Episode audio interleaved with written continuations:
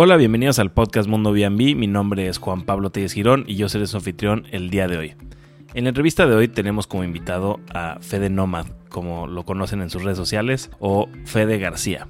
Fede es el fundador de B&B Game, un sistema de mentoría de renta vacacional que él ha desarrollado desde cero y en el que ha ayudado a inversionistas, emprendedores, o gente que quiere empezar en el mundo de la renta vacacional desde cero, con un enfoque bastante diferente a lo que yo he visto en los, últimos años en cuanto a mentores de este juego. Esta entrevista, la verdad, yo creo, yo creo que es una de las que más me ha gustado. Este Fede es una persona impresionante, tiene mucho, mucho que ofrecer, además de esta mentoría financiera que él da en cuanto a Airbnb. Tiene de una paz dentro de él que transmite muy impresionante y pues, nos trae un enfoque un poco diferente a este negocio, ¿no? Al, al, enfoque que tenemos varios de estar persiguiendo este negocio, este, del estrés, del movimiento que es este negocio. Él trae un enfoque bastante diferente. Eh, la verdad que me gustó muchísimo la entrevista, espero que les guste a ustedes también y los invito a que, a que vean sus redes sociales, a, que vean lo que él está haciendo con sus mentorías, la verdad que es algo muy interesante, yo desde que lo empecé a seguir me llamó mucho la atención y la verdad que al haberlo conocido ahorita en persona fue una gran experiencia. Pero bueno, ya no se los cuento yo, que nos los cuente Fede en la entrevista. Adelante. Hola Fede, bienvenido al podcast Mundo B&B, ¿cómo estás? Muy bien, muchas gracias. Oye, gracias por tenerme aquí en tu hermoso alojamiento. Muchas gracias por, por, haber coincidido y por haber creado este espacio. ¿Es este?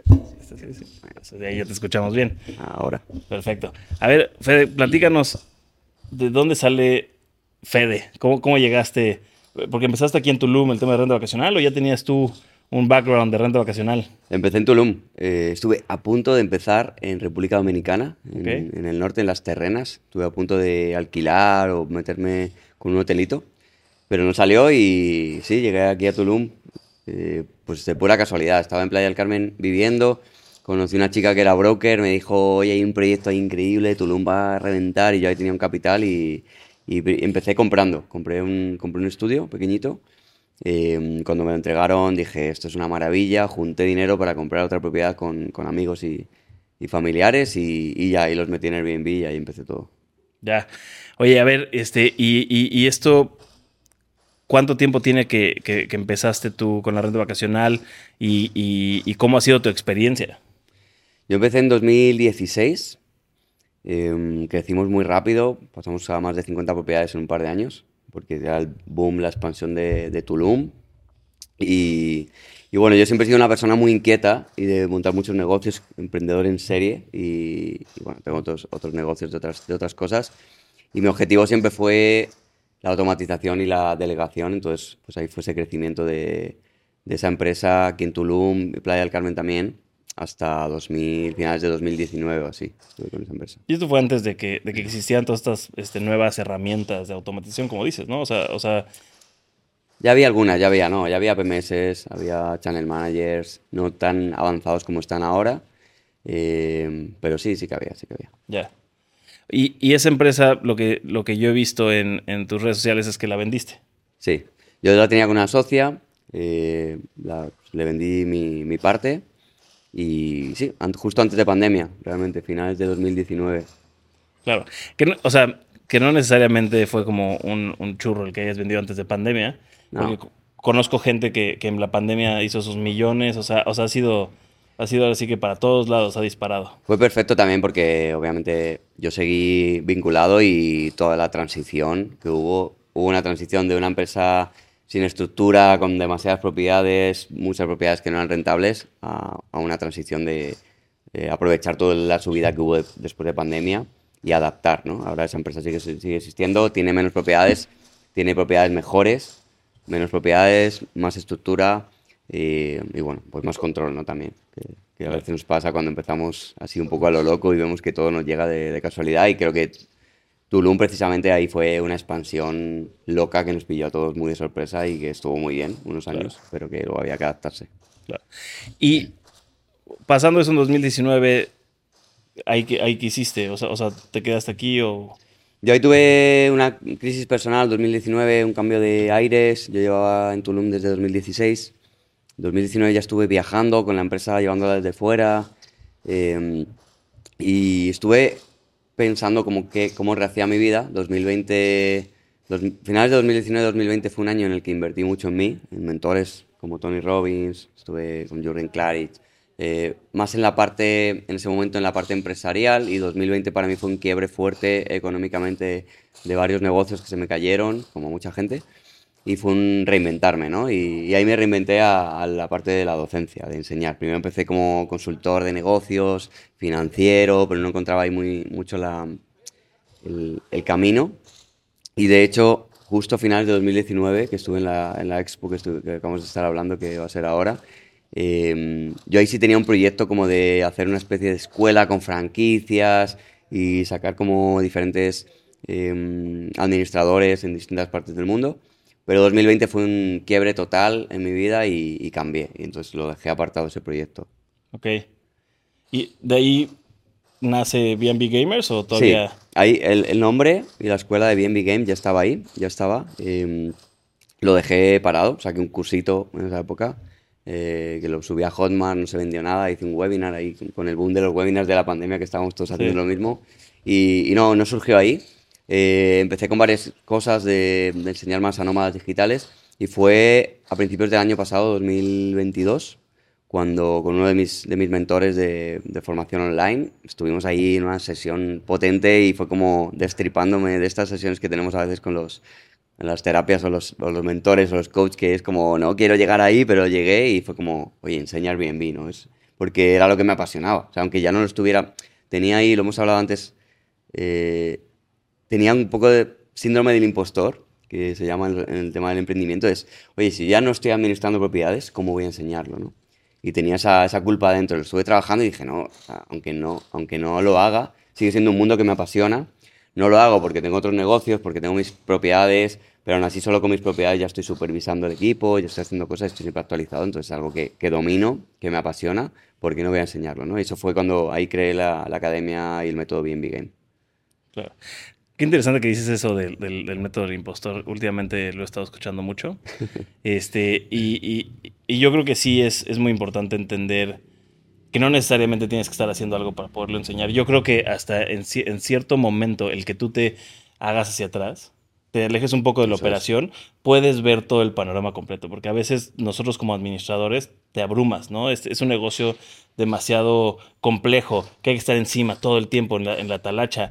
Entonces, tío, hasta que te alejas un poquito, puedes ver un poquito cómo es el panorama y puedes hablar con la gente de, de un punto de vista tranquilo, relajado, de, oye, a ver, estás haciendo esto así. ¿Por qué no mejor lo haces de, este otro modo? ¿no? Yo- Claro, yo, yo ahora lo pienso, yo ahora soy más como un consultor, porque entre mis alumnos, los mentores y otros profesores que tengo en la escuela, reuniones que tengo con gente, digo, estoy manejando muchísimas más propiedades que antes. O sea, porque tengo, claro, de asesorías a empresas de 50, 70 propiedades, tengo compañeros, colaboradores en la escuela que manejan 300 propiedades y estoy ahí viendo cómo funciona el negocio y estoy, eh, eh, estoy igual, ¿no? Lo que pasa es que, como dices, no estoy en la urgencia del día a día que, que no te permite estar enseñando a lo mejor, ¿no? Al final no, no tenemos tiempo para todo y o bueno... estar aprendiendo. y claro, sigo, sigo ahí siempre, ¿no? Entonces, eh, bueno, estoy en, en otro, en otro punto de vista, pero sigo muy ligado al, al mercado, obviamente. Claro. Oye, y, y cuando empezaste ya, o sea, bien con B&B Game, obviamente siempre está ese miedo de, de, de no pegarle, de no tener seguidores o que nadie se inscriba. O sea, o sea, ¿cómo, o sea, ¿cómo vences ese miedo a, a- a emprender algo nuevo, ¿no? O sea, a, hacer- a meterte un negocio nuevo. Es un proceso. Para, para mí, personalmente, mi camino o mi dificultad no es el miedo de iniciar, sino es eh, la perseverancia, la constancia y la paciencia. Porque un negocio no se hace rápido y yo estoy muy acostumbrado a que las cosas me salgan bien muy rápido. Y, y cuando me salen bien, como el negocio del Airbnb aquí, que en seis meses tenía 20 propiedades y veía un potencial de, si me enfoco cinco años, voy a tener 200, porque salió así, porque iba eh, a favor de la corriente, digamos. Cuando vas a encontrar la corriente, es mucho más difícil. Entonces, para mí con la escuela ha sido un ejercicio de paciencia, de ir poquito a poco luchando y ver cómo el efecto compuesto de estoy grabando todas las semanas un vídeo para YouTube y oye, me sube y valorar cada seguidor, cada visualización poquito a poco y visualizar un poco más allá en el futuro, ¿no? Y ha sido, pues después de un año, llevamos un año y medio con la escuela, después de un año ha sido cuando de repente veo un proyecto muy sólido, con un gran equipo, con muchos alumnos, una de las cosas que pasa es como que necesitas tener casos de éxito y testimonios para poder vender a nuevos alumnos, pero al principio es una rueda que, que, no, no, gira, ¿no? Es como, veis, si tengo cuatro alumnos y de los cuatro solo uno se ha aplicado y ni siquiera consigo entrevistarle para que sea caso de éxito, es como, ¿cómo consigo que entre más gente, no? Pero es una rueda que va ampliando y es igual que en la renta vacacional, ¿no? Que al principio a, a los alumnos yo les digo, la primera propiedad es la más difícil porque vences todos tus miedos. Cuando tienes una, si lo estás haciendo bien, te va a llegar la del vecino, la otra, y cuando te des cuenta, estás rechazando propiedades porque no cumplen tus requisitos, ¿no? Claro. Y pasa un poco lo mismo con, con una, escuela, con una escuela digital. Oye, a ver, digo, qué maravilla que, que hay alguien, este, porque, porque yo sí, lo he hablado mucho en el podcast, no hay mucha información en español, no hay mucho, o sea, no hay una escuela que enseñe esto, ¿no? Ya, empieza a aparecer cursos, en la Náhuac veo que hay un curso muy, muy mm. corto de, este, de revenue management de esto, de repente empiezan a aparecer cosas de educación de esto, pero qué maravilla que ya haya alguien que hable de esto y que, te dé los pasos que, siguió, porque todo esto que dices, al final del día, yo como administrador y muchos otros, vivimos justo esos pasos, ¿no?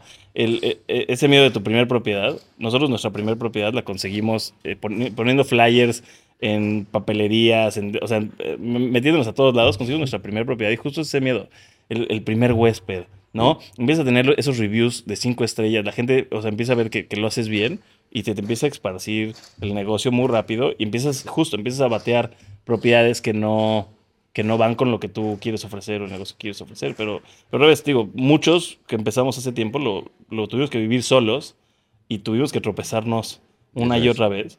Entonces, digo, tú, tú ya tienes un caminito Digo, sí, siguen cambiando, supongo, pero, pero tiene un caminito ya, ya, ya, más, ya más pavimentado. En mi caso, además, es que no fue lo que enseño yo ahora en la escuela, yo no lo pude hacer, que fue elegir el mercado, por ejemplo. Hablábamos de Tulum. Tulum no es el mejor momento ahora mismo para meterte a la renta vacacional. Yo, yo acabé ahí, pero mm, no elegí dónde quería meterme a este negocio. No elegí el tipo de propiedades que quería administrar. Simplemente me llegaron y fue como, wow, sí, sí, sí, lo, lo agarro todo, genial, me pongo ahí.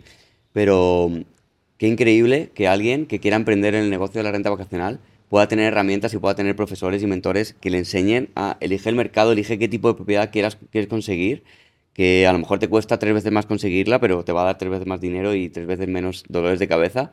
Em, elige bien a tu equipo, automatiza, hazlo todo bien desde el principio, ¿no? Piensa en grande y no cometa los errores que, hemos cometido todos. Y yo hablo con mucha gente que, empezó hace unos años y, la mayoría empezaron por, por, inercia en este negocio. Es como, ah, tenía la propiedad de mi primo y la empecé a administrar y de repente, y, mucha gente es como, ¿pensaste en algún momento que querías montar un negocio de renta vacacional? Y la mayoría de la gente es, no, ¿cómo acabaste acá? Por casualidad, ¿no? Y eso pasa mucho en todas las facetas de la vida. Tú le preguntas a, a gente de 35, 40, 45 años, ¿por qué trabajas en lo que trabajas? Y la mayoría de las personas no lo ha elegido, ¿no? Y eso es algo que es, es, de pensar, ¿no? Y de plantearse, oye, ¿por qué, ¿por qué te has metido, por qué has llegado a donde has llegado, ¿no? Y hoy en día los emprendedores tenemos muchísimas posibilidades de elegir a qué nos queremos dedicar y eso es lo que yo invito a todos a que, a que puedan elegir y que puedan elegir con quién formarse y que puedan hacerlo bien desde el inicio. Claro. Y que no tengas que pasar por una educación formal, o sea, y, y, que puedas justo enfocarte en lo que tú quieres, ¿no? Claro. Muy interesante lo que dices ahorita, este porque otra vez me remonta mucho a, nuestros inicios y al, no tener esta información presente en, su momento, ¿no? Entonces, o sea, fue una de las razones por la que yo saqué este podcast, el tema de, tratar de, enseñarle a la gente a través de profesionales de qué se trata este negocio, ¿no? Y que puedan tomar la decisión. Porque sí, efectivamente, la mayoría de la gente llegó porque el, primo les ofreció la propiedad, ¿no? Y ellos tenían tiempo suficiente para hacerlo. Pero muchas veces les pasa, y, esta es una de las preguntas que más me hacen a mí, ¿cuánto cobro? ¿No? Y yo lo veo que tú lo tienes muy bien en tu curso, súper mm. bien puesto, que cobra 25%. Que no te bajes de ahí. Este, si, si, al año te va a dar, creo que dices como 5 mil dólares, 5 mil dólares al año. Este, si te da 5 mil dólares al año, este, es un excelente negocio, ¿no? Si, si vas a tener una rentabilidad de 20 noches al, al mes, ¿no? Entonces, otra vez, que alguien te diga eso, que tú puedas entender el panorama entero de lo que te va a generar esa propiedad, porque al principio lo hacemos de favor, cobrando algo porque el primo, porque tengo el tiempo, porque no tengo ese dinero extra, pero si ya, pero si ya lo empiezas a planear cada propiedad como un negocio, que es lo que es, este, puedes hacer este negocio súper fructífero, ¿no? Porque después nos pasa que nos llegan propiedades de familiares y, que no van a generar ese ingreso y las tomamos y al final del día el que acaba perdiendo dinero pues es el administrador, ¿no? Porque está yendo todo el tiempo, porque ya gastó en gasolina, porque ya gastó en insumos, porque ya gastó en 20 cosas y la propiedad simplemente no está generando eso. Entonces eso, me encanta de, tu curso porque sí lo, te, veo por todas las redes sociales, este, que, que tú ya les explicas cómo plantear una, cada propiedad desde el minuto uno. Es muy importante que, la gente sepa que entra en un emprendimiento que es un negocio, que estamos muy acostumbrados en redes sociales a ver los negocios milagrosos y los emprendimientos milagrosos y las inversiones milagrosas, ¿no? Esto es un negocio, un emprendimiento, tienes que saber que te gusten, si te gusta el sector inmobiliario, porque de pequeño, porque lo que sea, te gustan las casas, te fijas en las construcciones, te gusta la decoración, te gusta la gente o te gusta la tecnología. Hay mucha gente que se mete aquí también porque le gusta la parte de, de pricing, de ok, métete aquí, pero es un trabajo y vas a tener incidencias como en todos los negocios y vas a tener eh, momentos buenos, momentos malos, pero es muy fácil tenerlo medido. Si una propiedad te genera 500 dólares mensuales, son 6.000 dólares al año. Y ya, está bien. Puede haber propiedades que te generen muchísimo más, pero em, yo tengo muchos emprendedores en, Sudamérica que su objetivo a lo mejor no es tener una super empresa de renta vacacional. Es, consigue tres propiedades, te ganas un salario extra de 1.000, 1.500 dólares y eso, wow, para muchísima gente, para muchas familias, es un ingreso extra muy importante, ¿no? Entonces, no solo el tema de profesionalizarlo y conseguir llegar a tener negocios súper exitosos de 70, 80, 100, 200 propiedades, que hemos visto que hay muchas empresas que llegan a ese nivel y luego están quebrando, porque no es fácil mantener una empresa de ese nivel y no todo el mundo estamos preparados para mantenerse una empresa de, de ese nivel, de manejar 200, 300 propiedades, pero sí creo que mucha gente puede emprender y tener dos, tres, cinco propiedades y tener un trabajo extra en algo que le guste, que le apasiona, que no tiene horarios y que se está ganando un ingreso extra fuera del el sistema de vender tus horas para un empleo tradicional. Claro. Sí, bueno, este, este, negocio si algo te da es, libertad, ¿no? Y el, estar viendo a ver las propiedades y el conocer gente nueva. Es un, es un negocio muy divertido, pero bastante exigente. Eso es. Este, hace poquito platicaba este, con, bueno, tuve en el podcast a, a Alejandro Leos, este, él vendió su empresa a Bacasa. Y justo, o sea, él me platicaba que este modelo es un poco difícil de sostener, sobre todo en el ambiente en el que estamos ahorita, justo el tema de, administración convencional. Y él, él, me platicaba que antes de esta administración convencional de un 20-25%, antes se cobraba una cuota fija, este, esto hablando hace 15 años, se cobraba una cuota fija de mantenimiento para las propiedades. Esto y él me comentaba que esto se perdió porque empezaron a llegar cada vez más empresas de que no, no, no, dámela a mí y yo, te, y yo no me estoy a cobrar el 20, 25% y, y nada fijo. ¿no? Porque no es, lo platicamos antes del podcast. Antes en Tulum daba mm. para tener para que las empresas de mantenimiento tuviéramos ese personal, tuviéramos esa infraestructura y poder mantener las propiedades en, excelentes condiciones. Yo creo que en ciertos mercados va a empezar a cambiar eso y, tal vez va a regresar un poquito al tema de cuotas fijas. No sé si, si es algo que tú hayas visto o hayas platicado, yo ahí, lo que veo, la diferencia es que antiguamente, por ejemplo, eso pasaba en España, en los sitios de playa, porque la gente tiene una segunda vivienda y si no vas a ir el mes de julio, agosto, mitad de junio, mitad de septiembre, la pones en alquiler y estaba siempre lleno. O sea, porque pues había más demanda que oferta, entonces un edificio entero de 40 propiedades, pues tú sabías que julio y agosto se alquilaba. Entonces, no tenía ningún mérito para el administrador conseguir ese, ese huésped, ¿no? ese, ese inquilino para el verano. Simplemente ponía el cartelito, llegaban al portero de la propiedad, decía, oye, quiero para la segunda quincena de julio, y le decía, sí, vale tanto. Entonces no se llevaba un porcentaje, sino que se llevaba una cuota por hacer el favor de eh, hospedar a esa gente y de, atenderles. El problema, yo creo, la diferencia es el revenue management, la, la, capacidad y la dificultad, que hoy en día es dificultad, que hay momentos buenos donde es fácil y hay momentos y mercados donde es más difícil, de conseguir esos huéspedes. Entonces, es claro, tú, yo te cobro un fijo a cambio de recibirte a los huéspedes, pero ¿quién consigue los huéspedes? ¿no? ¿Dónde está el trabajo, aparte del mantenimiento físico de las propiedades que hemos hablado, de, mantenerlas limpias y de, atender a quien viene?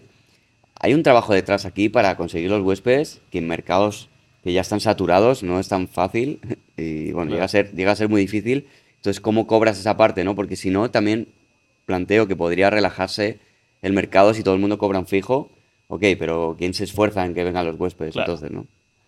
Claro, y hay, hay, hay, un poquito también, o sea, yo pensaba, y, y, esto lo acabamos de aplicar nosotros este, en un desarrollo nuevo, en tener un, un, esquema híbrido, en el cobrar fijo para temas de mantenimiento y cobrar el, el porcentaje el mismo porcentaje por, por, por, justo la cuestión de la administración completa de plataformas y, y del lugar. Y eso te lo platico porque a, antes de, de pensarlo en, en, el modelo que estamos ahorita en, o en el ambiente en el que estamos ahorita de, de baja en rentas vacacionales, en las propiedades de, de lujo, en, de las que hablabas ahorita, que, que puedes que nomás tengas tres propiedades y, y cobras mucho, en las propiedades de, de mucho lujo, propiedades de 2.500, 3.000 dólares la noche, en ese tipo de propiedades nosotros ya aplicábamos en el que el dueño tenía staff de la propiedad. Y eso lo tenían antes, porque es su, su second home. Y ellos antes de rentarla, pues venían y tenían que tener gente manteniendo la propiedad, porque ese tipo de propiedades de mega lujo, si no las mantienes, se van al suelo. Entonces nosotros entramos a la administración de estas propiedades y, y ya tienen esta, esta administración ahí, o, más bien este personal ahí manteniéndola. Entonces ese ya es gasto del dueño. Entonces con otras propiedades de lujo que empezamos a agarrar, empezamos a, exigirles este tipo de, prácticas, ¿no? perfecto, nos vas a dar tu propiedad, pero tú tienes que invertir en una camarista o, o, alguien de planta y alguien de mantenimiento que mantenga tu propiedad. Y nosotros la vamos a llenar de gente y tu propiedad siempre va a estar en excelentes condiciones cuando tú vengas de vacaciones, cuando tú quieras ver tu propiedad y para los futuros huéspedes. Pero eso nada más lo pensamos justo para estas casas que, que se podían costear eso. Entonces, ahorita lo que, lo, lo, lo, que yo creo que va a empezar a pasar para las empresas de mantenimiento es que van a cobrar un fee mínimo, otra vez, mm, este, aquí en México, no sé, 100 dólares este, para que estas empresas de mantenimiento puedan contratar personal suficiente para mantener semanalmente todas estas propiedades si están vacías. No, porque pasa mucho aquí en Tulum y pasa en muchos otros mercados saturados. Digo, en Miami está pasando, en, en muchos mercados saturados que hay propiedades vacías.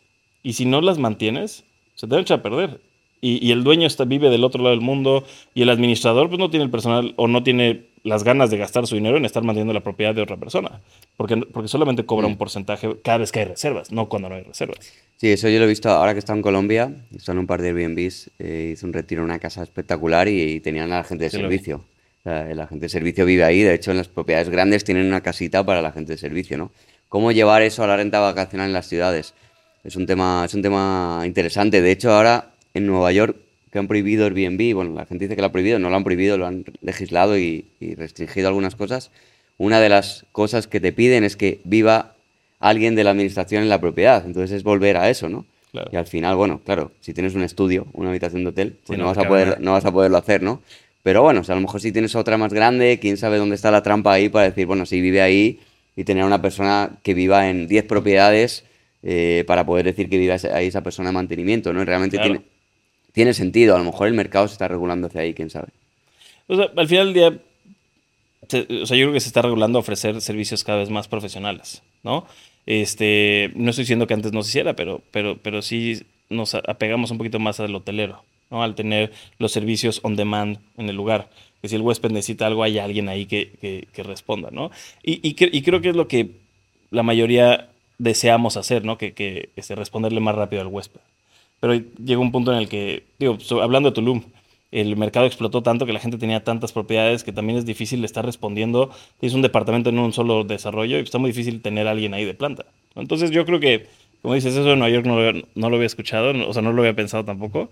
Pues sí, o sea, está interesante que en un, en un edificio en Brooklyn de 10 departamentos, todos son renta vacacional, se pongan de acuerdo para que viva alguien ahí y de mantenimiento todo y, y, y, tal vez saquen su licencia de que no, ahí está viviendo fulanito. Podría ser. Y él atiende ahí, tiene un sueldo. Sí, porque eso que dices justamente en Tulum, claro, es si tú agrupas y tienes en, en, este edificio, tiene, manejas todas las propiedades o varias propiedades, pues podrías tener una persona en planta ahí que esté, un concierge que esté siempre, ¿no? El problema son las distancias y, y las infraestructuras aquí, que tienes un, un, departamento a 25 minutos del otro y la persona de, de limpieza, o sea, tienes a alguien que está yendo todo el rato o tienes a la gente ahí yendo en bicicleta y pegándose unas palizas de tres horas. ¿no? no y después si llueve no se, no se pueden mover y el taxi cuesta 500 pesos la, la ida. Sí, no, no es, un, es una locura de, sí. de, administración. Oye, hablando, digo, hablando de Tulum, platicaste hace rato el tema de, de, de mercados, o, o, o sea, de tener la visión de diferentes mercados, de diferentes ciudades, de, o sea, de la renta vacacional no solo es exclusivamente de, Tulum o de ciudades como Tulum, ¿no? La, la, renta vacacional está creciendo a paso agigantado, está llegando a ciudades o pueblos que, que, no lo hubieras pensado. Este, y yo creo que justo este negocio te da la flexibilidad de poderlo hacer en, en todo el mundo, ¿no? Y sobre todo si tienes implementados procesos, este, como, como decías tú, que a ti lo que te gusta también es el tema de, de, la automatización de este negocio. O sea, si tienes implementado automatizaciones, lo puedes hacer en todos lados, ¿no? O sea, o sea sí. te da esa flexibilidad de tener tu negocio en ciudades que nunca habías pensado que ibas a operar, ¿no? Para mí, el primer tema como emprendedor es tener la mente abierta. Entonces, a mí me llegan alumnos o posibles alumnos en redes, oye, es que en Madrid no dan licencias en el centro de Madrid. Ok, solo puedes estar en el centro de Madrid, mira más amplio. O sea, si te vas a 20 minutos de Madrid, hay unas casas espectaculares donde no hay esa, legislación o no está tan complicado conseguir una licencia y la gente está buscando también irse fuera de las ciudades y absolutamente todos los puntos del planeta tienen demanda de turistas hoy en día, ¿no? Entonces, eh, es la capacidad de poder ver mucho más, de una forma mucho más amplia, incluso gente que están administrando aquí en Tulum y te dicen, no, yo ya estoy en Majagual, en Bacalar, en Mérida, en, el Cuyo, en Yucatán. Claro, eh, amplía esa mira, ¿no? Porque sí que se puede este negocio automatizar y con el mínimo de personal en un lugar puedes estar tú manejando desde, desde otro lado, ¿no? está clarísimo que muchísimos de los administradores hemos tenido propiedades en diferentes ciudades, incluso en diferentes países, llevándolo simplemente haciendo un buen equipo y, y centralizando toda la parte online, que es la parte de plataformas, que lo puede llevar desde, desde cualquier lado. Claro.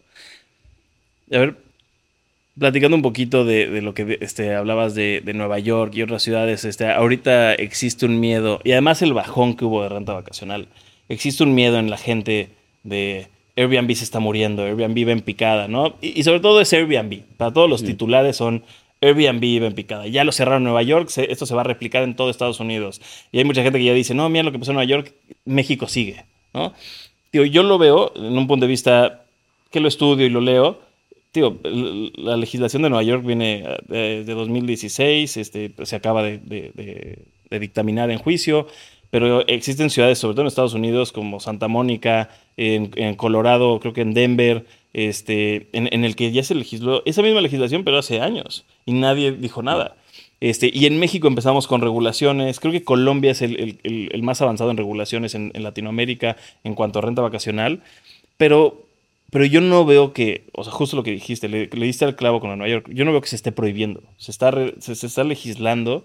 Y yo no veo que en Latinoamérica pase lo mismo que en Estados Unidos, que se legisló de esa manera este, eh, demasiado agresiva para mi gusto yo creo que aquí en, en, en, Latinoamérica y en México en específico lo van a legislar a tal grado que al gobierno le caiga su dinero y te van a dejar en paz para, que tú sigas. Porque ellos yo creo que ven una minita de oro en cobrarles impuestos a la renta vacacional. Primero, primero yo veo que obviamente Latinoamérica siempre va eh, un paso por detrás y un paso mucho más abierto en, la facilidad que hay para emprender y, para ser empresario. A mí por eso, por eso estoy en México, en Colombia, porque, porque me encanta hay muchas más facilidades que en Europa o que en Estados Unidos. Em, yo creo que legislar un negocio es normal. Pasó con Uber y, y sigue habiendo Uber en todo el mundo y en todas las ciudades del mundo hubo problemas con Uber, con el gremio de los taxistas. Airbnb o el negocio de la renta vacacional tiene un conflicto, primero, pues obviamente por la evasión o ilusión de impuestos de la gente que monta Airbnb en otro país que no es el suyo y no paga impuestos, que eso hay que regularlo. Y también, pues obviamente, el lobby hotelero que, que, es, que es fuerte en la mayoría de los países y que quiere ahí su, responsabilidad. Pero yo creo que es un tema de negociaciones y, de adaptación. Y como dices, Airbnb es como la marca genérica. Eso podría ser un tema también. Eh, ¿Hacia dónde avanza eso?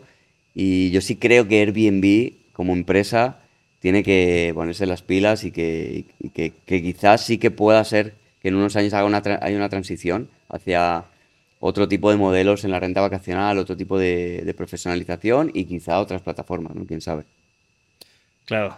Sí, sí. A ver, mucha gente me dice eso, ¿no? La, responsabilidad que debe de tener Airbnb y yo creo que justo esa responsabilidad recae en ellos porque son como el Kleenex, ¿no? O sea, o sea la gente habla de ellos como si la renta vacacional es de ellos. Digo, al final del día yo trato y me cuesta trabajo el, el referirme a la renta vacacional como renta vacacional porque estamos acostumbrados a... Te preguntan, ¿qué haces? Airbnb. ¿No? ¿A qué te dedicas? Aparte de nuestros nombres, ¿no? Sí, ah, bueno, sí, el nombre. El nombre BNB, BNB Game. Bueno. Sí, no, pues es, que, es que la gente lo identifica con eso, ¿no? La mayoría, y, esto yo lo veo porque la mayoría del cliente este, es, es, un, es administrador de una sola propiedad. Hasta ahorita, la mayoría de, los usuarios de renta vacacional, o sea, propietarios de propiedades o, administradores de propiedades, son dueños de su propia propiedad, ¿no? Y, ellos la administran.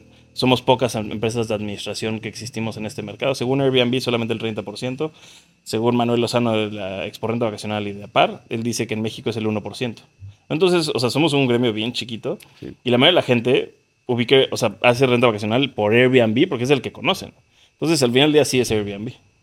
Sí, es, es, es como, yo le digo a la gente, es como si quieres vender una, una funda para tu vender fuera de Amazon, pues te va, te va a costar, ¿no? Sí, claro. Porque Amazon tiene el- casi el monopolio, ¿no? Es un poco lo mismo. Realmente, mm, sí, la mayoría están en Airbnb, aunque existen otras OTAs, otras plataformas, pero realmente si empiezas en el negocio es que a día de hoy es Airbnb, ¿no?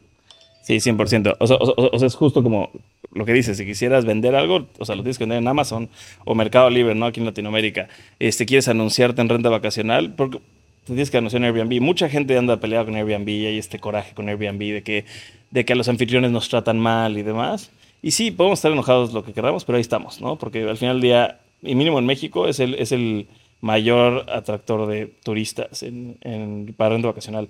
Digo, incursionamos y muchas empresas incursionamos en tema de en Verbo, Verbo, que justo escuché que así es como se le debe decir, eh, en VRBO, en, en Booking, pero pues, para la mayoría de la gente representa un porcentaje diminuto, ¿no? Habrá gente que está haciendo todo su dinero en Booking y demás, pero es, es diminuto en comparación a- al poder que tiene Airbnb. Y sí, por eso ellos han dado los lujos que han tenido de cambiar sus políticas cada semana y cada vez nos afectan más. Pero nosotros como anfitriones tenemos que saber navegarlo y saber estudiar sus políticas, estudiar cómo es que funcionan y, y- y ganarles el pleito después, ¿no?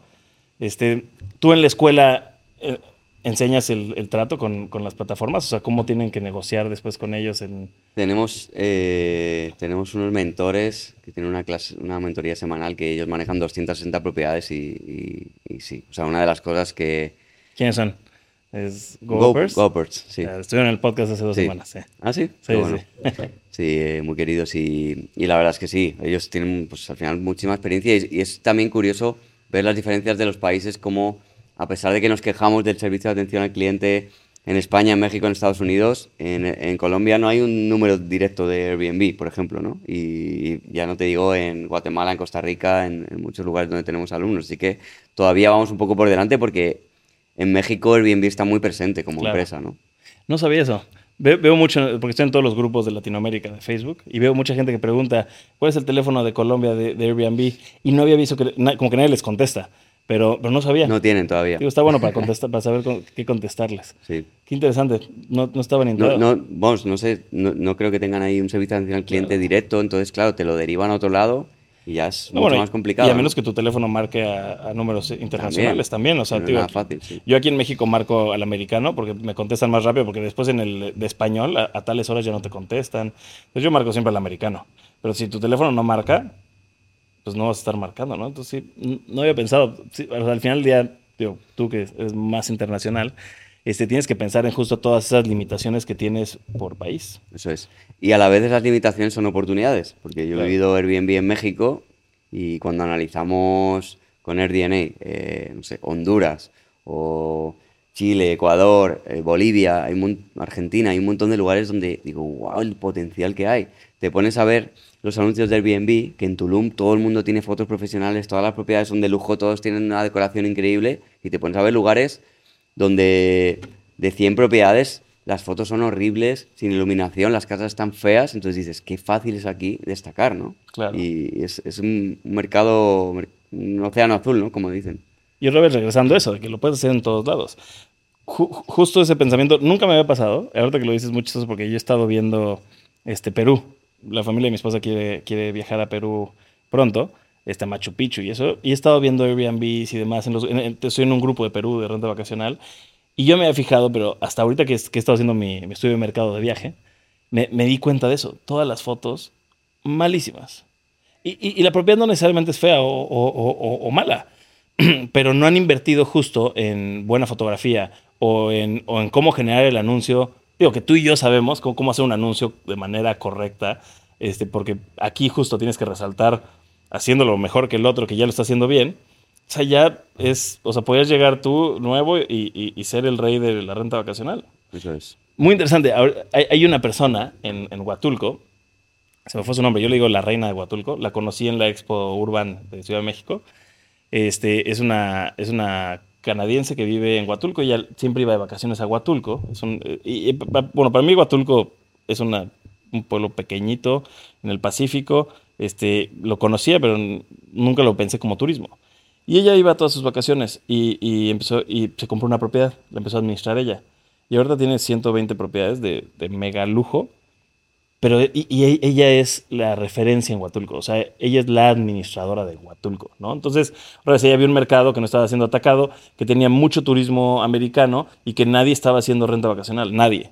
Entonces ella lo atacó y tiene 100 propiedades en la playa de megalujo y es la, yo le digo la reina de Huatulco. Todavía no es el oficial, este, pero, pero, es un poco lo que dices, o sea, encontrar estos mercados vírgenes en cuanto a renta vacacional, que el turista ya está llegando, y explotarlo. Si, si, tú tienes el conocimiento, o sea, hablando de alguien, un administrador en Tulum, ¿no?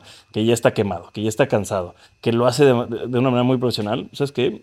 Digo, múdate. ¿A dónde quieres ir? Vete, justo dijiste AirDNA. En, en AirDNA encontré un pueblo en, en, La Paz, se me fue el nombre, se llama Los Barriles, o Barriles, no sé, se llama algo Barriles, que está en el número uno en, en tema de revenue, de, de, de rendimiento. Digo, yo sé que AirDNA igual no es el más exacto, pero, pero está, está, está a tope. Me metí a ver y hay, no sé, menos de 100 propiedades muy malas, pero, pero tiene muchísimo americano pagando top dólar por, por quedarse ahí. Y dije, oye, qué maravilla. Ha de estar complicado llegar, a estar complicado armar un equipo de limpieza, o sea, empezar la infraestructura, pero si eres el primero en hacerlo, la vas a romper. Y ahí, si ya tienes el conocimiento, si has estado en un mercado, yo digo que Tulum puede ser una universidad para toda la gente que ha pasado por aquí la renta vacacional en los últimos 6, 7 años que ahora es un mercado que está saturado, pero vete a otro lado donde vas a ser el, el rey, ¿no? Mucho más fácil porque has estado en un mercado competitivo, ¿no? Es como, como los deportistas cuando coinciden Nadal y Federer y Djokovic muchos años son se hacen mejores a los demás, ¿no? En Tulum creo que la gente ha sido muy profesional porque hemos tenido que destacar y hemos tenido que, que esforzarnos muchísimo y porque si no te caías, ¿no? Entonces, qué sencillo es irte a un lugar de otro lado de México o de otro país si, te gusta viajar y montar ahí tu negocio y buscar propiedades y ser tú el que destaque, ¿no? Y, es, increíble como hay lugares. En Costa Rica, a mí es de los lugares que más me apasiona. Hay un montón de casas que generan un millón de dólares al año. Y yo digo, es que no necesitas tener un super negocio de renta vacacional, consíguete una casa de alguien que sea un norteamericano que va ahí, que, la, que casi no la usa y que tú se la cuidas y se la administras, ¿no? Y, no es necesariamente la casa de ultra mega hiper lujo. No, no, simplemente son casas frente a la playa, en un lugar, en la jungla, eh, que es un lugar espectacular. Ofrece un buen servicio. Ofrece un buen servicio y pues se rentan, sí, 3.000, 4.000 dólares la noche. Sí, me pasó en, en, Guatemala hace poco. Este, fuimos, rentamos una casa frente al lago Atitlán, Atitlán. este, cara, y cuando llegamos, otra vez, digo, no estoy criticando a casa, pero cuando llegamos, o sea, yo como administrador de propiedades, dije, o sea, esta, o sea, cuando llegué y empecé a revisar, no a revisar la propiedad porque no lo hago, no soy picky de sentido, pero empecé a ver cosas a simple vista que dije, oye, ¿cómo tiene cinco estrellas? Tiene más de 200 y tantos reviews, todos de cinco estrellas, excelentes calificaciones, excelente todo. Este, y el queso colgando en el horno, ya sabes, o sea, los sartenes todos rayados, las sábanas de todos los colores imaginables, esas viejas, viejas, viejas, de un americano. A ver, y me, pongo a pensar, tal vez el turista que llega aquí dice, estoy en Guatemala, a la mitad de la nada, en la mitad de un lago que tengo que llegar en lancha. Esto es, esta es la experiencia de Guatemala. A cómo, o sea, y, me lo pongo a pensar porque seguro esto han de pensar, no sé, los, americanos canadienses, que es, la mayoría de sus clientes, decir, no, pues claro, aquí no llegan servicios como me llegarían en, en, en Estados Unidos, ¿no? Entonces, o sea, pero justo me pongo a pensar esto que dices, como que se me brilló el foco de que, claro, si llega un administrador profesional a esta zona y ofrece este servicio top, top, le puedes, puedes hasta casi duplicar el precio. Es que es complicado, y viéndolo ahora también con, con retrospectiva, los estándares que se han generado en Tulum. Es, como, es una locura porque la gente que no conoce Tulum, si estás viendo esto y no has venido nunca a Tulum, lo has conocido en Instagram y lo único que ves es lujo, es eh, modelos, restaurantes espectaculares, y, piensas que esto es Miami, y esto no es Miami. Para llegar a esta propiedad hay un camino de tierra que, necesitas un jeep. Eh, y eso no se enseña, ¿no? Eh, eso, asumo mi culpa, ¿no? No lo hemos enseñado en las redes sociales, hemos enseñado lo bonitas que son las propiedades y hemos generado un estándar muy alto y por eso es incluso tan difícil mantener ese estándar porque la gente viene aquí pensando que esto es Mónaco, ¿no? Y esto no es Mónaco, eso es eh, el lago Atitlán decorado un poco más bonito, ¿no? Pero no deja de ser eh, un pueblo, no tiene infraestructura y, hay mucha gente local y los negocios son locales y los servicios son locales, los suministros, los... y, los tiempos y, la gente viene aquí con una exigencia muy alta con cosas que dices, oye, eh, es, que esto es así, es Tulum, ¿no? Estamos en la, en la jungla también, ¿no? Eh, los animalitos que hay en, en, las casas. La gente se, se, queja porque ve una araña o una cucaracha o, la cuija. un alacrán. Y pues sí, claro, ¿qué quieres, no? Estás en la selva. Pero quizá ha sido culpa nuestra no mostrar esa parte, esa parte de Tulum, ¿no? Que probablemente te vas al Amazonas y la gente da por hecho que esta es una cabaña con cuatro maderas y que haya animales y que esté que pueda estar sucia y que las sartenes eh, tenga 15 años y no pasa nada. Claro. ¿Y tú en, en, en, en, tu escuela enseñas o has tenido alumnos que, que hayan decidido, sabes que voy a mudar de mi ciudad, voy a, voy a emprender allá? Este, o sea, porque, tío, no es fácil levantar tus cosas y irte y mudarte de tu ciudad, ¿no? Entonces... Es curioso, pero al final yo me doy cuenta que en las redes sociales atraemos la gente, tú inspiras a la gente que quiere de alguna manera tener la vida que tienes tú. Como yo soy muy nómada, llevo muchos años viajando, tenemos muchos alumnos muy nómadas, ¿no? Entonces, no sé, colombianos que acabo de llegar a España y quiero montar el negocio aquí, dime cuál es la ciudad eh, donde empiezo, porque no tengo ni idea de dónde empezar y me puedo mover. Eh, tenemos una argentina que está en Australia, varios argentinos en España, eh, pues, incluso en Colombia, que tenemos muchos alumnos, tenemos gente de otros países que está en Colombia, eh, colombianos en México. Es curioso, pero hay, hay muchos alumnos que están, que están moviéndose, ¿no? que están fuera. Y otro perfil que tenemos mucho es latinoamericanos que están en Estados Unidos, por ejemplo, que viven allí, pero su familia es de El Salvador, su familia es de Puerto Rico, de Guatemala, de México, de Colombia, y están con, con, un pie en cada, en cada lugar. Y aunque están en Estados Unidos, tienen la posibilidad de abrir ahí su, empresa de renta vacacional, pero también la abren a la vez en su país o en su ciudad. ¿no? Y, bueno, es un, es un mercado en el que la gente, la gente ve que, que esto se puede llevar a distancia ¿no? y que, que, realmente lo único que necesitas es tener a alguien de confianza al principio y, y pensar en grande, porque claro, si empiezas en un negocio delegando, que es algo que a mí me gusta, yo siempre pienso en grande, pues empieza delegando y empieza quién va a ser tu mano derecha si vives en Miami y tu familia está en Puerto Rico, quién va a ser tu mano derecha en Puerto Rico, pero que se puede, se puede. Que, después hay una de las limitantes es justo el y cuánto lo voy a pagar y, qué le voy a prometer, ¿no? O sea, otra vez, y todas estas son limitantes que nos ponemos nosotros, ¿no? Este, qué maravilla que tío, alguien tenga alguien como tú como mentor, este, a los mentores que tienes tú dentro de la escuela, digo, para, para aplacar todos e, esos miedos, ¿no? O sea, porque siempre se necesita que lo veas en un video de Instagram, que lo veas en algún lugar, pero que alguien te lo diga y te diga, oye, no te preocupes, lo puedes hacer así. Puedes aplicar solo este pedacito de engrane que te voy a enseñar y tal vez eso va a hacer que todo el reloj se mueva. o, sea, o sea, al final del día está muy interesante lo que estás haciendo. Uno de los mayores miedos que, tiene, que tenemos cuando emprendemos es a invertir. Pensamos que invertir solamente es invertir eh, nuestro dinero en cosas materiales, ¿no? Y no, invertir en talento y invertir en tu equipo también es una inversión. Y ahí hay un cambio de chip que la gente ve un gasto y la gente está, piensa que le van a robar, piensa que contratar a un empleado eh, que te van a robar, que te estás gastando mucho, que es un gasto, ¿no? Es una inversión. Cuando tú contratas a alguien, estás comprando el tiempo de esa persona. Si tú eres empresario, eres emprendedor, eres jefe, eh, has dejado de ser empleado, has dejado de ser que alguien pague por tu tiempo para pagar tú por el tiempo de los demás, ¿no? Entonces, rodéate de, talento, de gente que, te haga que tu negocio funcione y no es un gasto, es una inversión dentro del negocio, ¿no? Y eso, eso como que a veces le, veo que le falta a mucha gente, eh, sobre todo en Latinoamérica, como es que me van a robar, es que en quién confío, es que no se puede confiar en nadie, ¿no? Muchas creencias ahí que, que es la base, la base para poder triunfar también.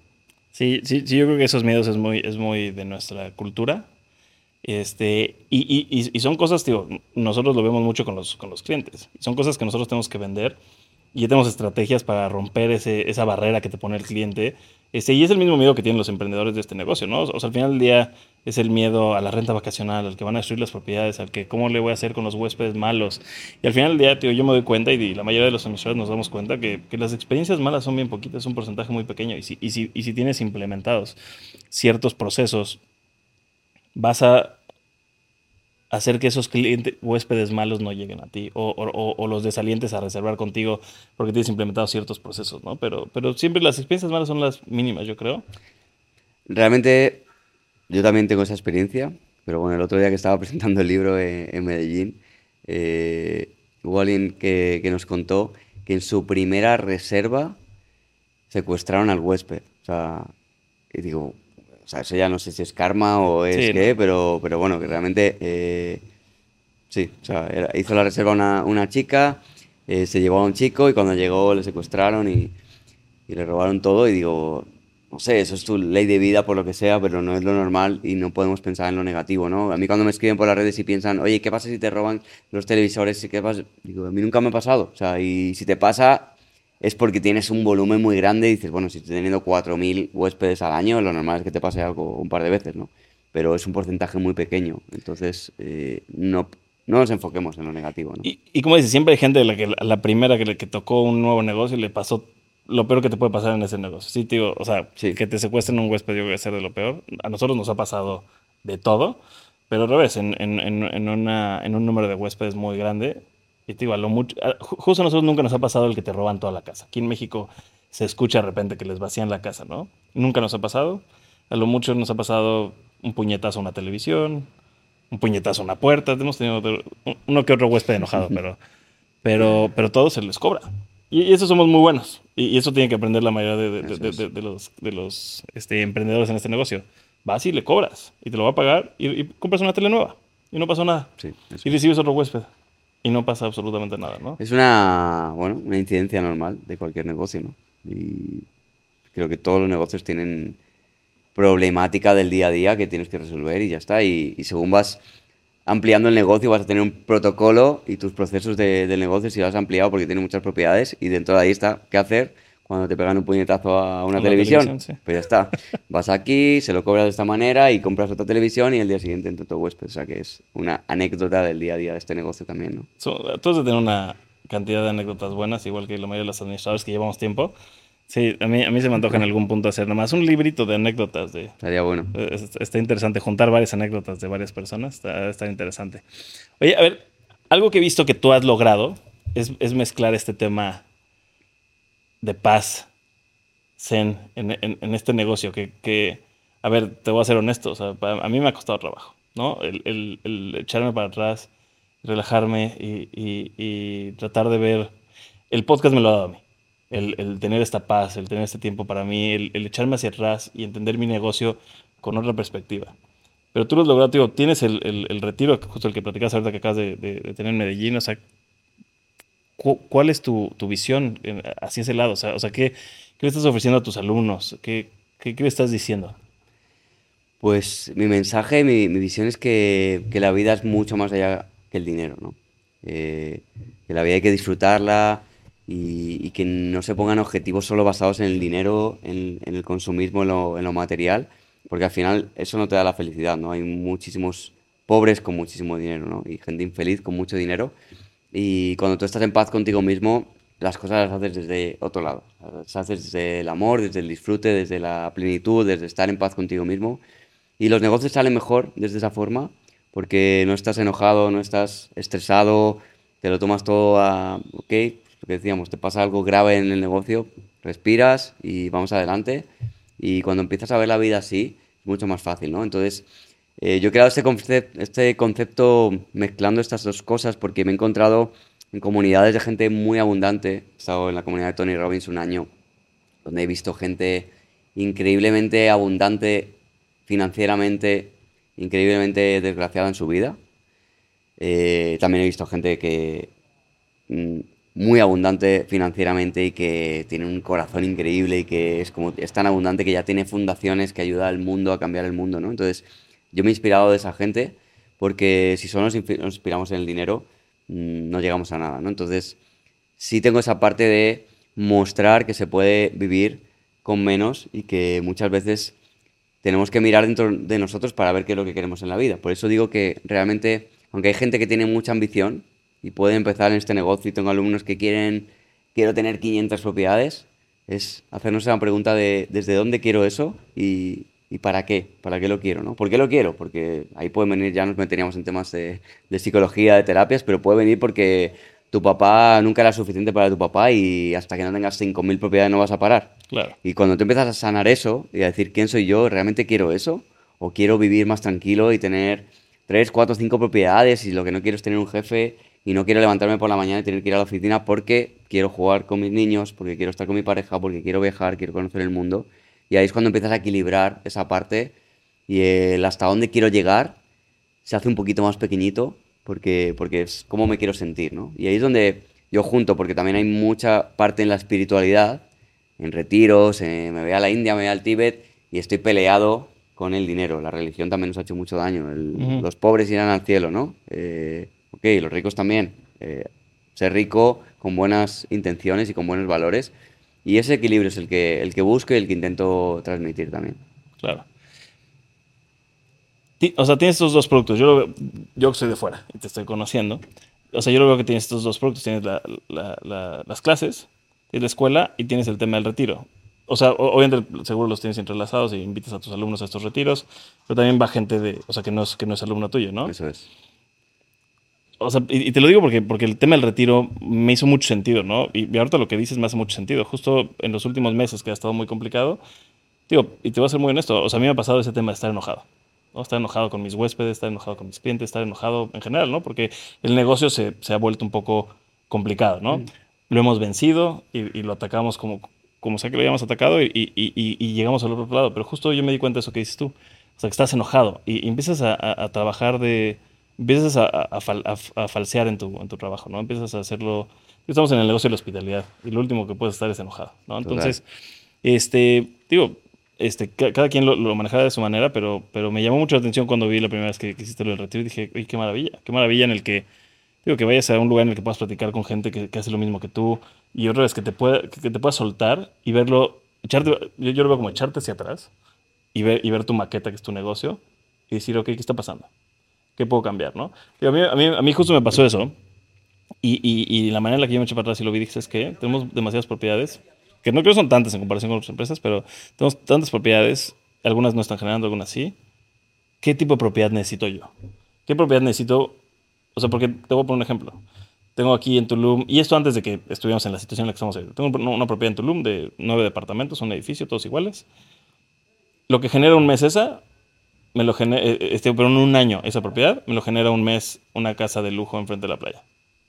Y mi trabajo es mínimo en la de la propiedad de frente de la playa. Ahí está, ahí está la respuesta. ¿No? Entonces, justo.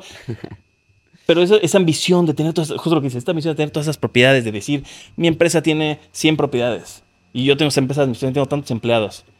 Ok, pero, pero mi cabeza está como ratón todo el tiempo esas en la rueda y, y, y, no me puedo salir, ¿no? Pero si tuviera, en vez de tener siete edificios de esos, tuviera siete casas en la que mi, los empleados se disminuyen, este, mi estrés se disminuye, recibo cuatro diferentes huéspedes, o sea, cuatro diferentes familias al mes en esa casa y aquí recibo, o sea, tengo reservas de dos noches y recibo, no sé, cientos de personas al, mes, ¿no?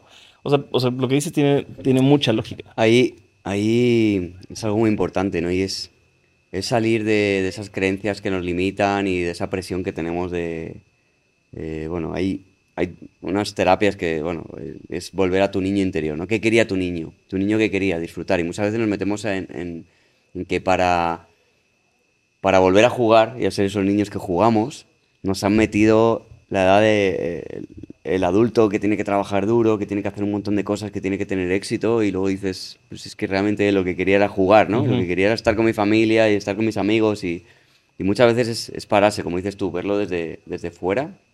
Y, y sí, en estos retiros, mira, ahí, ahí, te voy a contar algo, y es que yo pensaba, no veía el enlace, ¿no? Yo decía, ¿cómo yo quiero hacer retiros, pero ¿qué pintan aquí mis alumnos? Y en realidad la gente que me sigue, mucha gente me sigue por Airbnb. Y decía, pero es que esta gente, o sea, no sé si van a querer. Pero realmente sí, al final me doy cuenta que en mis retiros viene mucha gente que son alumnos o que me siguen por Airbnb y yo me encargo muy bien de comunicar, oye, esto no es un bootcamp de aprender Airbnb en, en dos días, porque no vamos a hablar de Airbnb, aunque se puedan hablar en, tertulias en, ciertos momentos, pero es cómo tú puedes dar un paso atrás, cómo puedes relajarte en tu vida para tener tu negocio. Muchos tienen negocio Airbnb, otros son desarrolladores inmobiliarios, me ha venido gente de todos los tipos de negocio.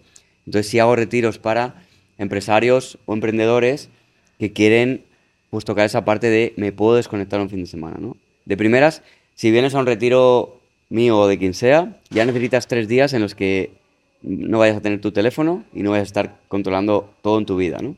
Solamente si te has planteado que puedes hacer eso, ya es que estás despertando un poquito, ¿no? Porque la mayoría de la gente es como, ojalá tuviera tiempo para un retiro.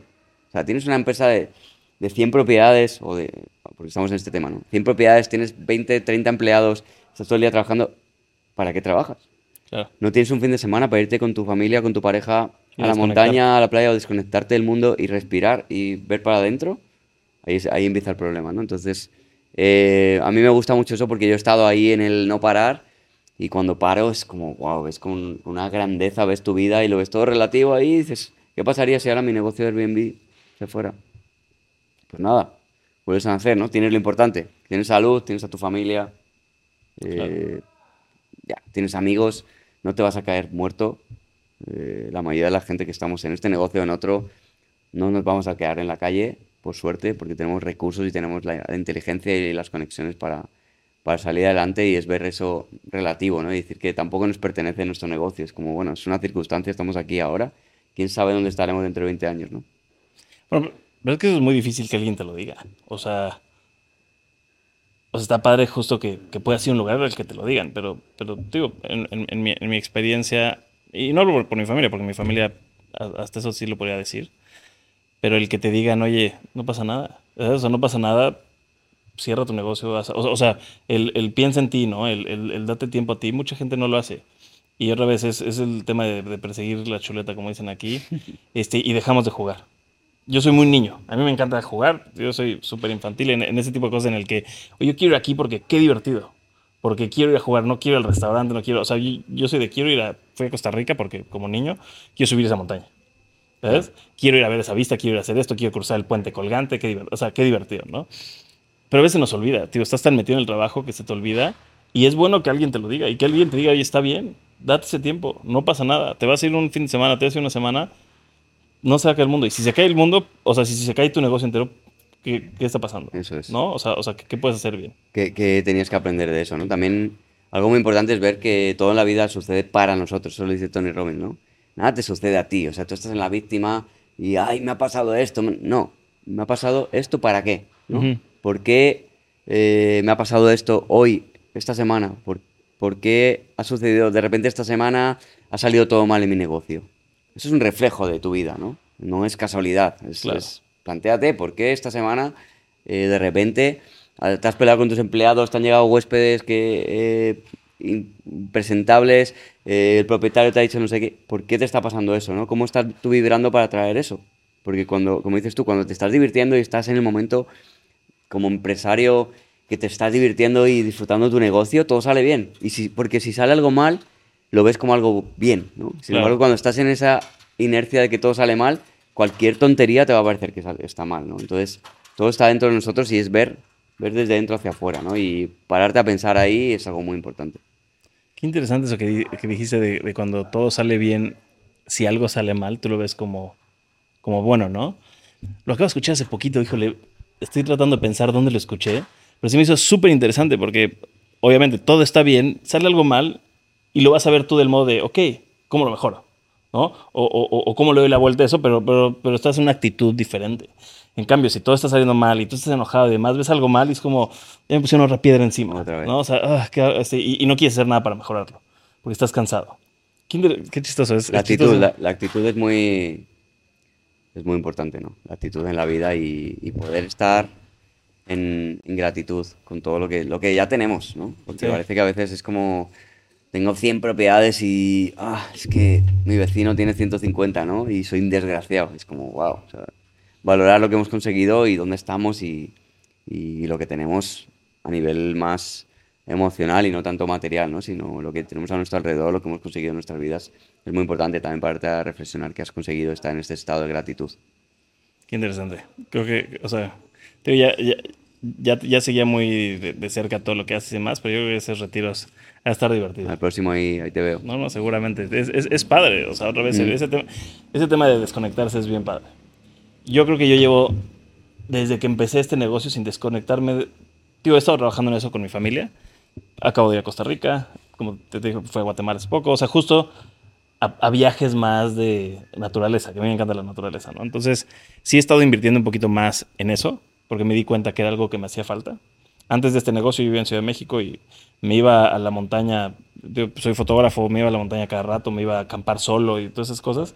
Pues con el negocio, digo, me casé, familia y demás, empiezas a dejar ese tipo de cosas, ¿no? O sea, tienes que, que, enfocarte en tu familia, en, mucho, en, tu negocio, en que, en que, todo funcione y demás, y, se, nos empieza a olvidar. Entonces sí, yo, yo, yo, creo que en los últimos años he estado enfocándome en, estar bien yo. Y, me he dado cuenta, y yo creo que es algo de, lo que tú hablas, me he dado cuenta que al estar bien yo, mi negocio empieza a estar mejor, ¿no? Entonces, esta última mala racha, que fue lo que, que, que pasó aquí en Tulum, que pasó en todos lados con el tema de renta vacacional, pues me trajo otra vez un poco, o sea, me, me pegó, ¿no? Entonces, y ahí regreso yo a, échate para atrás, tranquilo, échate para atrás.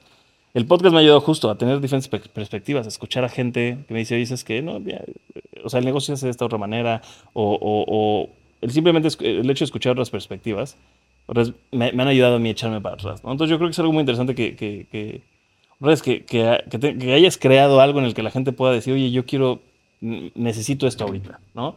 Porque no existe, o sea, tío, y que, que, lo hayas fusionado, justo eso que dijiste, que lo fusionaste renta vacacional con el retiro, tío, igual y no lo hablan, pero pues estás trayendo gente del mundo, sector inmobiliario a, oye, vamos a desconectarnos, vamos a hacer esto.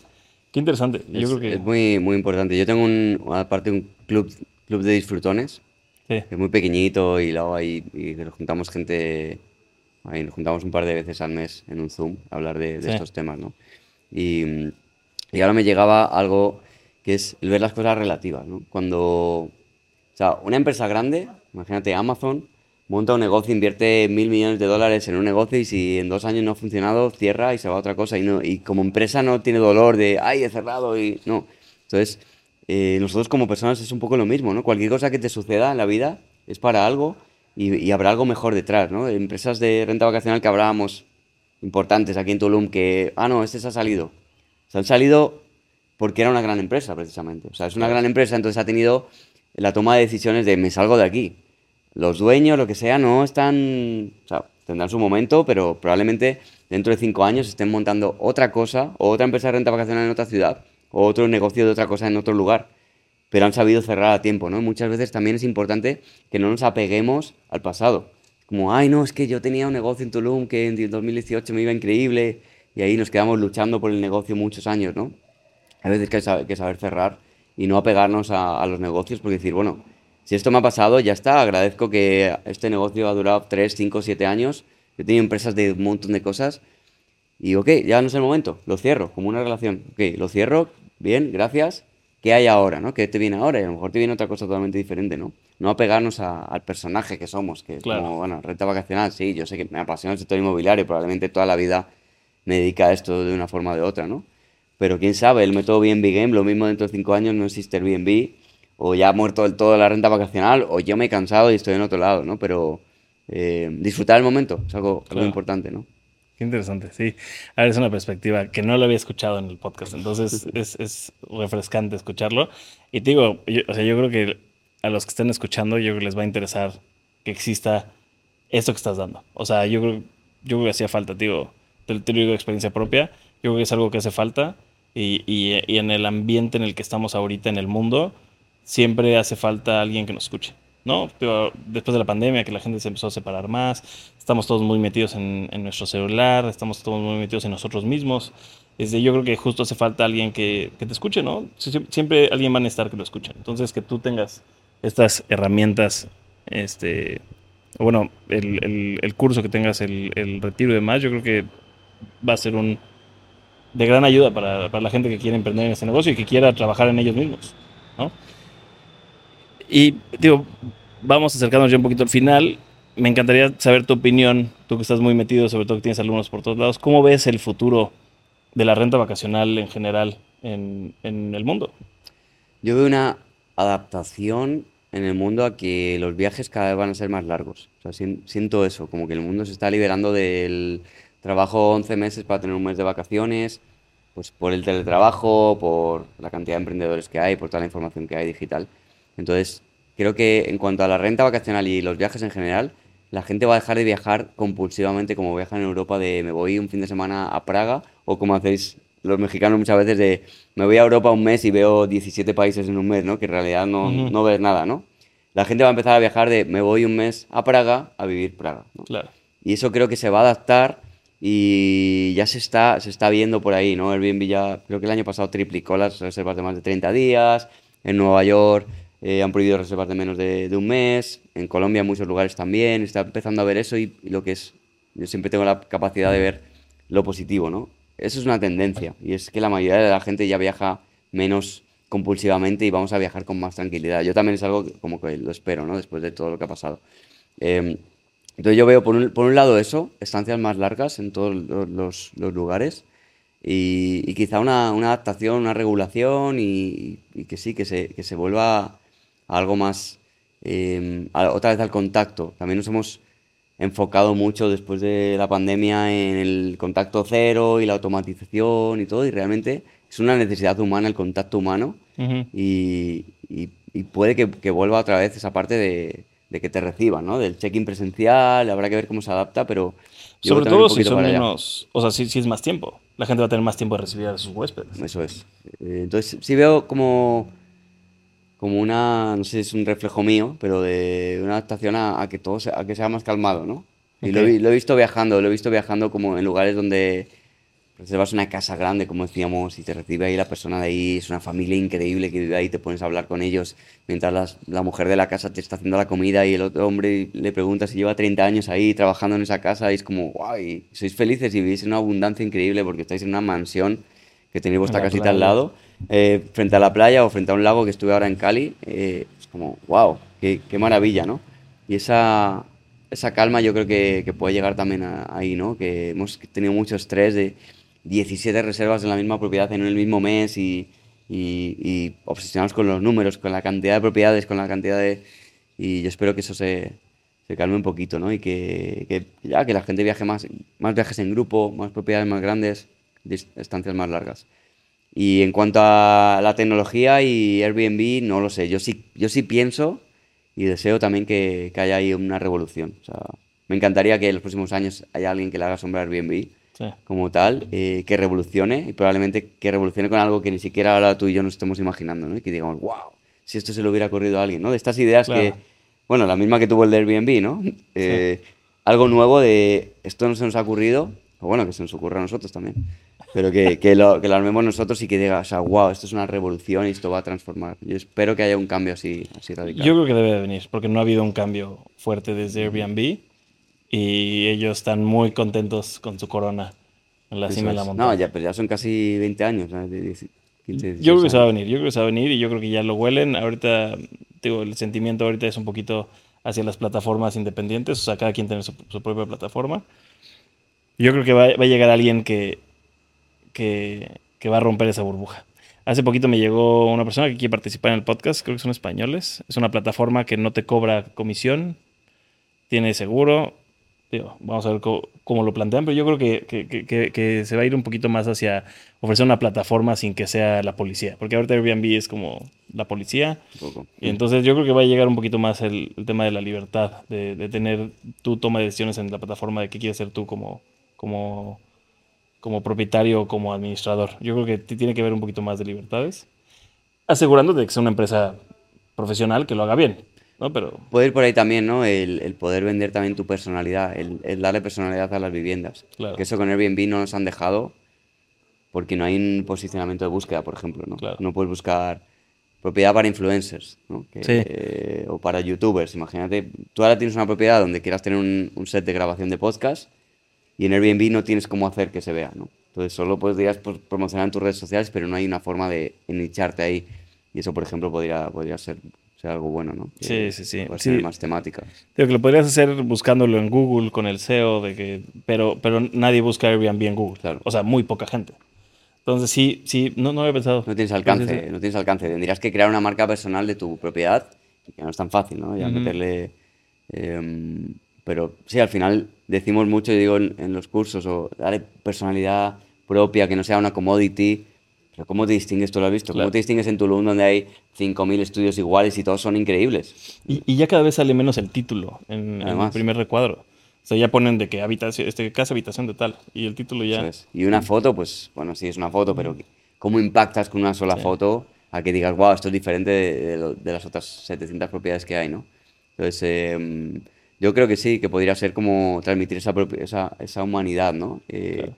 Juntarlo con las experiencias de Airbnb, quién sabe, ¿no? Que, que vayas a una casa. Yo estuve en- eh, hace unos años en Japón, fue una experiencia Airbnb de aprender a hacer sushi en casa de una mujer japonesa. Y eso, por ejemplo, el que, el que juntaran la experiencia de hospedarte de casa de una que su abuela fue geisha en Japón y que te va a enseñar a hacer sushi, juntar la experiencia del alojamiento con eso directamente podría ser algo interesante, ¿no? Y que, y que vengas aquí a Tulum y te quedes en casa de alguien con la cultura maya y que su familia es maya y que te va a hacer un temazcal porque lo tiene en su casa y que te puedas quedar ahí, ¿no? Que no se paren eso. No sé, quién sabe lo que. Es que yo creo que eso era la, la- la- la intención al principio. Y en lugares como Tulum, Cancún, Miami se perdió, ¿no? En- en- o sea, en Puede el ser. tema del volumen. Yo creo que se perdió Sí. porque sí, sí, yo, yo creo que eso era antes, porque, porque así éramos nosotros cuando empezamos. Ofrecíamos esos servicios más personalizados, los llevamos a la playa nosotros, les- o sea, o sea yo, yo creo que esa era la idea al principio. De hecho, Airbnb, o sea, B&B es de Bed and Sí, Breakfast, que era eso. Y el bed and breakfast no casas- existe ya. pero- Claro, eso ya, no, eso ya no existe, ¿no? Ya ni hay breakfast. pero, pero era eso, ¿no? Te recibían una familia en su casa. Y Ujú. alquil- te alquilaban una habitación y te hospedaban ahí, ¿no? Los paladares que se llaman en Cuba. Te hacía la comida la señor- el señor de la casa. Es como, oye, vente a comer. que Sí. te invito a mi familia, ¿no? Eso ya se ha perdido, pero bueno, quizá, quizá volvamos a eso. Habrá gente que, que lo sigue haciendo, pero, pero sí, sí se perdió. Nosotros ofrecimos desayunos alguna vez al principio, pero es insostenible. Muy difícil de mantener. Tienes que volverte restaurantero casi, casi. Sí. Oye, a ver, ya para, para despedirnos, ¿cuál sería tu recomendación para todo aquel que quiere entrar a este negocio, además de entrar a tu escuela? Por supuesto, que entre a, a formarse en mi escuela, que, que escuche podcast, que, que llegue a la gente que estamos aportando valor en redes, que al final es, lo hacemos con todo el amor y, y es, es muy bonito y que nos, que nos comenten, que nos contesten, que, que es, que es, muy, es muy lindo recibir el feedback de la gente, ¿no? el calor de la gente en, en agradecimiento a, a, estos momentos que los disfrutamos mucho, pero hay momentos que el crear contenido te, como, también te metes ahí en la presión. ¿no?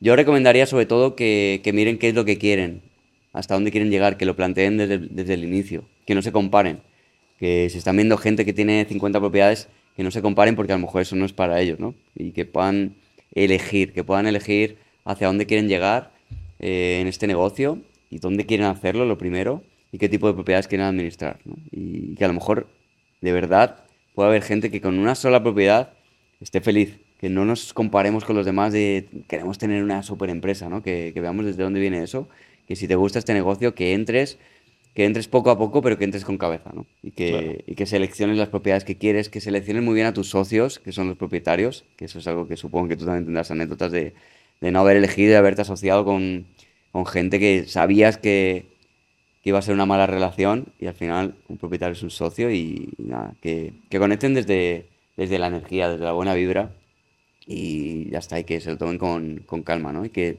es un negocio que te puede dar un salario extra equivalente al de tu empleo normal de una forma sencilla, pero que si quieres llegar lejos se empieza a complicar y escalar un negocio aquí ya, ya es volverte empresario y, y eso a lo mejor no es para todo el mundo, así que planteate también hasta dónde quieres llegar. Claro. Y, y voy, voy a agregar un poquito ahí el tema de elige bien a tu socio, elige bien al cliente. Me hubiera encantado que a mí alguien me lo hubiera dicho en su momento. Porque sí, a veces tenemos esa hambre de tener más propiedades y aceptamos a cualquier cliente, a cualquier propietario. Y ese dolor de cabeza te va a perseguir todos esos meses Eso te afecta en todos los y, y te puede afectar en el, en el rendimiento de la propiedad, si no se le invierte a la propiedad lo que se necesita, si no te hacen caso a ti como administrador lo que se necesita, te puede afectar en tu paz mental. Este, y sí, sí, eh, a mí me hubiera encantado que alguien me lo dijera. Obviamente, como buen emprendedor, nos hemos topado con todo y hemos chocado con pared varias veces y lo hemos aprendido pues, a, la, a la mala. Entonces, qué bueno que lo dices, qué bueno que lo traes aquí en mente. Y sí, o sea, a ver, tío, yo los invito a todos a, a que vean lo que estás haciendo. Yo creo que a mí me hubiera encantado tener toda la información que tú provees cuando yo, cuando yo estaba empezando. Y esto otra vez, te repito, es la, es la razón por la que saqué este podcast. Este, porque me hubiera encantado yo justo poder alimentarme de toda esta información cuando yo estaba empezando. Entonces, digo, los invito a todos a que vayan a, a checar lo que hace Fede, este, a checar B&B Game, este, y pues otra vez, ya tienen, se están de gane. Si van a empezar este negocio, están de gane con toda la información que hay ahorita públicamente. Pero escúchenlo de los que lo están haciendo de manera profesional, ¿no? Escúchenlo de, los que ya lo, hicieron, de los que están este, sacando contenido real, no de los que están ofreciendo humo, que hay muchos. Este, entonces, pues mira, ahora sí que muchas gracias por haber venido. Este, maravillosa esta entrevista. Me, dejas mucho a mí que pensar. Este, y espero que, a, todos les dejes que pensar. Este, este enfoque que tienes tú está muy padre, se, ve muy divertido. Y, yo he seguido tu trayectoria a lo largo de este año y, veo que vas para arriba. Muchas gracias a ti por, invitarme, por traer tu set a, mi casa. Me, encanta el, set móvil y, nada, enhorabuena por el podcast también, que estás haciendo algo, algo muy importante llevar este, este mundo a mucha más gente y, lo que acabas de decir tú, el mundo, el, mundo real. Es verdad que eh, yo nunca he grabado podcast, solo me han entrevistado, un par de veces estuve ahí ese proyecto, pero me di cuenta lo increíble que son los vídeos largos, porque estamos acostumbrados, yo estoy acostumbrado a grabar un reel, un short de un minuto en el que tengo que contarlo todo y tiene una estructura, pero aquí damos la oportunidad de que nos conozcan como personas y que conozcan mucho más del negocio sin máscaras y, hablándolo totalmente. Así que enhorabuena también por el podcast, gracias. Y gracias a todos por, estar aquí escuchando. Y, nada, cualquier cosa estoy a, a la disposición de todo el mundo. Perfecto, muchísimas gracias. Y pues bueno, nos vemos a la próxima. Hasta luego. Hasta luego. Con esto damos por finalizado el capítulo de hoy. Espero les haya gustado este capítulo tanto como a mí me gustó haberlo grabado. Y en la descripción del capítulo les voy a dejar toda la información de Fede, como sus redes sociales, su LinkedIn y su página web. No se olviden darle suscribir en todas las plataformas de podcast y en nuestras redes sociales. Nos vemos el próximo capítulo la próxima semana.